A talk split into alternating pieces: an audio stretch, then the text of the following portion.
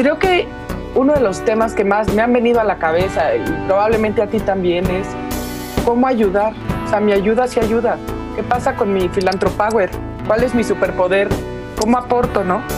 Desde, desde mi trinchera, la que sea, o sea, construir un mundo mejor con, con lo que hay. Y creo que hoy, más que nunca, se vuelve un tema muy relevante, donde todos nos, o sea, todos nos estamos preguntando, ¿qué puedo hacer para ayudar a alguien en este momento?